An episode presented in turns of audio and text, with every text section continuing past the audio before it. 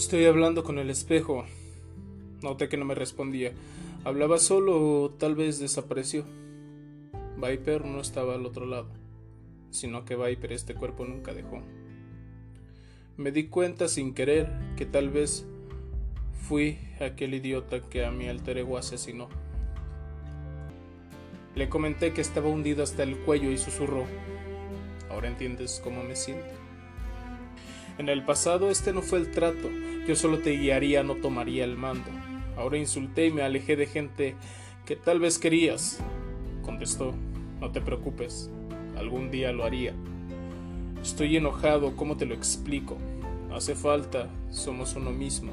Mirándome a los ojos me dijo, el mundo es una mierda y quieren que sonría. Solo quieren adornar tu sombrío día, respondía el espejo tranquilo. Vamos, hermano, sabes que lo entiendo. Tengo tanto insomnio, me deja mal. Lo siento, quiero explotar. No quiero volver. Todos exigen tanto y ya no sé qué hacer. Diciendo estas palabras desapareció. Del espejo, A.B. se disipó. Vuelvo noche de nuevo. Sabes, extraño aquellos pequeños momentos donde no sabía qué pasaría mañana. Hoy ruego por no despertar un día más. Estoy harto. Todos quieren algo, y si tú no lo quieres, ¿eres tú el raro? Salgo, mediodía a trabajar, y la rutina me enferma. Pero no queda de otra. Yo no tuve la suerte de ser un niño rico. Desde los doce trabajo para saciar mi apetito. Me decía a mí mismo. Con los audífonos puestos no dejo de pensar que desde los quince redacto estos malditos escritos. Nunca terminan, y no creo que sea delito. No tuve la suerte de ser un niño rico. Cantar mis dolores ya es algo típico, como el Día de Muertos en México.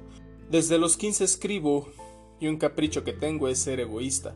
No me preocupan los demás y no está en mi lista ser un ególatra, un egocentrista.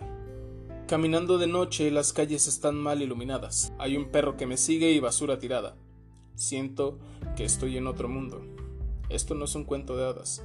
Desde los doce trabajo y aún no tengo una fortuna. Muchos me preguntan que por qué no terminé de estudiar. Conocí el dinero a muy temprana edad.